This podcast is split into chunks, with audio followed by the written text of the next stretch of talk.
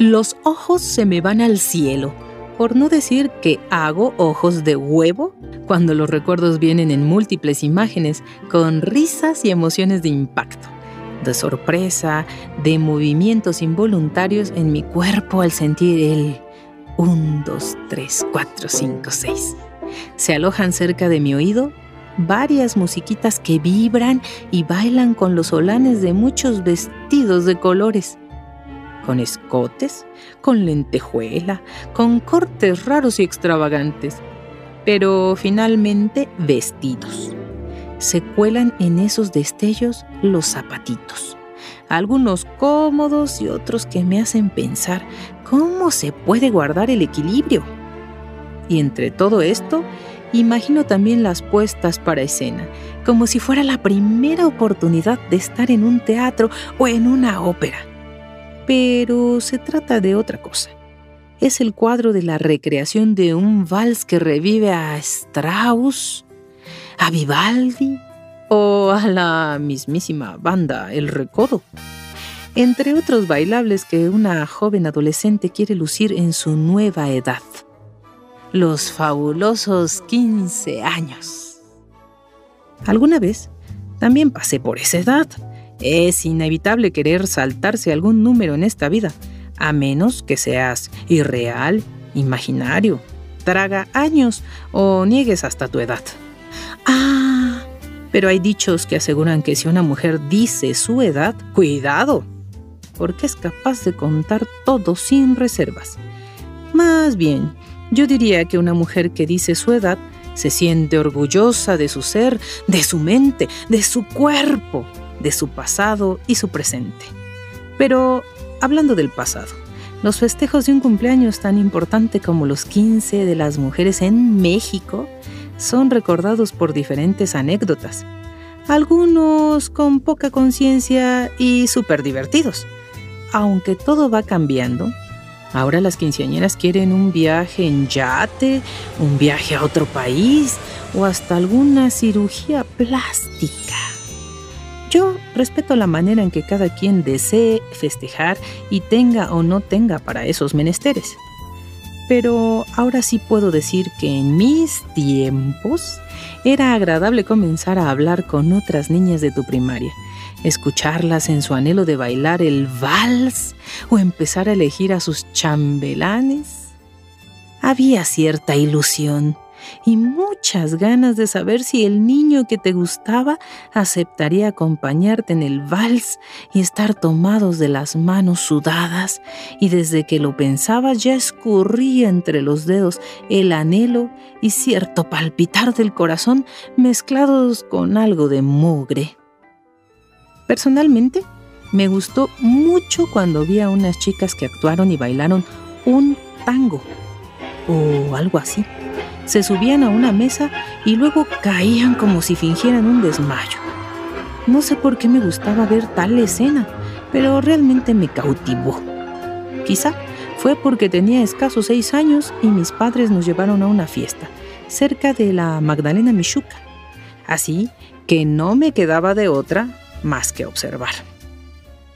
En mi caso, Tener dos hermanos mayores me daba la posibilidad de enterarme desde muy pequeña sobre el mundo de las quinceañeras.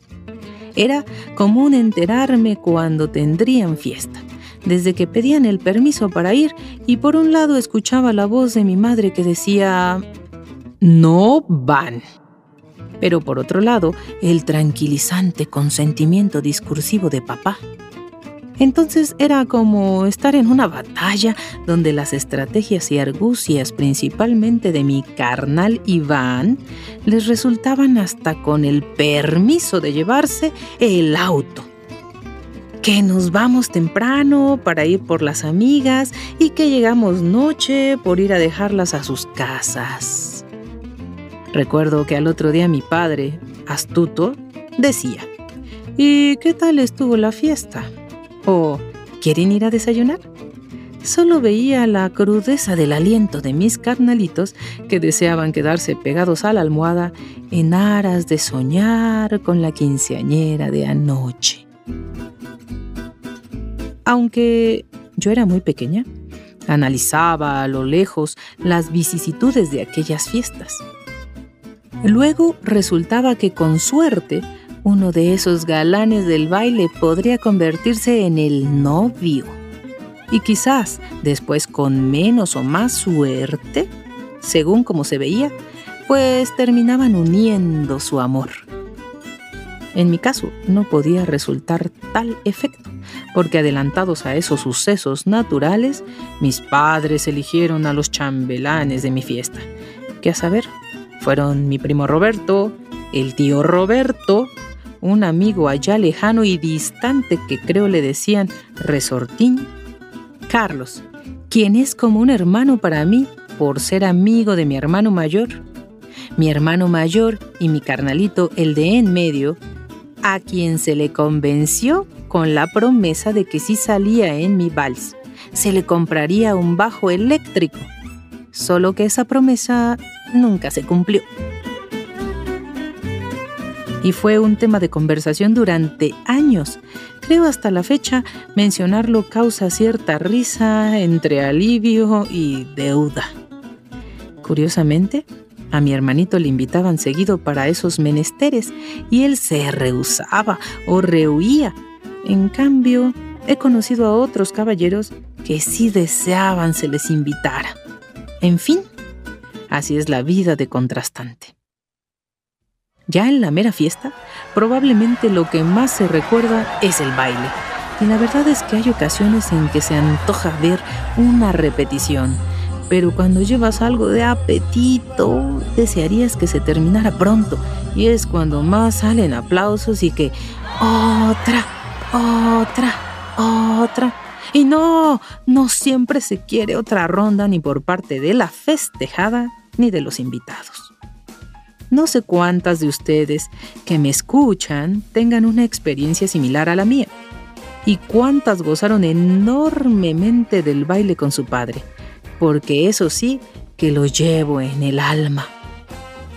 Ese día, mi padre se había puesto el traje de cuando se casó, que era un tipo frac con un moñito en el cuello. Las palabras del breve discurso que dio las llevo tatuadas en mi corazón y en mi mente. Todas las palabras que existen y que pudieran haber no bastan para desearle la felicidad que deseo o quiero para mi hija. Que Dios los bendiga a todos y gracias. Tan breve y contundente. En cuanto a la juar, en mi caso no quise muchos de esos accesorios típicos en la fiesta de 15 años, como el último juguete, ni la varita mágica, corona tampoco, mi cojín.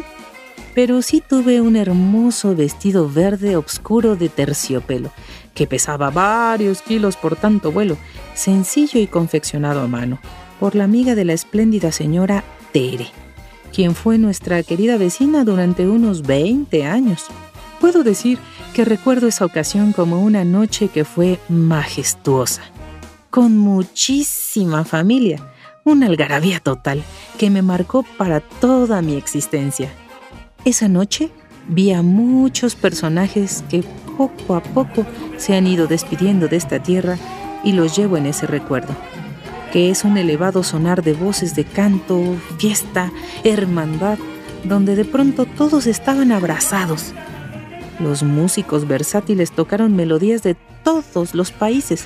Había una buena guía, una líder nata que hacía levantar a todos de las mesas, cantando Ole, hola, o flamengo está botando pra quebrar. Zum, zum, zum, zum, zum, zum. Ole. De esa fiesta salieron varias parejitas de novios y más fiestas de 15 años por visitar. Yo no quería que mi padre gastara en una fiesta, porque notaba que había gastos de mayor importancia, como la colegiatura de mi hermano mayor y todo lo que conlleva tener un hogar con comida y sustento. Sin embargo, acepto que esa fiesta fue mi aliciente durante algún tiempo, y a veces despierto escuchando las voces de las porras y el baile, las imágenes de aquellos ayeres que sucumben a mis días, haciéndolos más y más completos de agradecimiento. Gracias a mis padres tengo la virtud de contar, de reír, de expresar, de estar viva y de tener este cuento de 15 años. Aunque sé que no es igual para todas. Ciertamente en otros países los 15 años van acompañados de ciertas coreografías. Están los cadetes de la Marina, otros chicos que se rentan entre sí y el maestro coreógrafo que pone el bailecín. Pero algo que es importante y que muchas veces en el fragor de la fiesta, el baile y el pastel hemos perdido de vista. Es el rito de paso de una edad a otra donde se supone que la antes pequeña niña adquiere otro tipo de responsabilidades. Pero ciertamente, para muchas familias se trata de un motivo más para armar bailongo. Algunos estudiosos de la cultura afirman que esta tradición puede proceder de las culturas precolombinas. Para algunos otros, estas afirmaciones no son tan claras pero sí es evidente en muchas sociedades tradicionales la importancia de los ritos en las diferentes etapas de los seres humanos. En este caso, es de las mujeres, pero también hay sociedades con festejos para los varones. Incluso en nuestra sociedad hay quien celebra los 18 de los hombres. La importancia y gusto por esta fiesta de los 15 es tal que ha hecho revuelo en otros países donde han llegado a sentarse paisanos de culturas latinoamericanas, como en muchas regiones de Estados Unidos e incluso de España.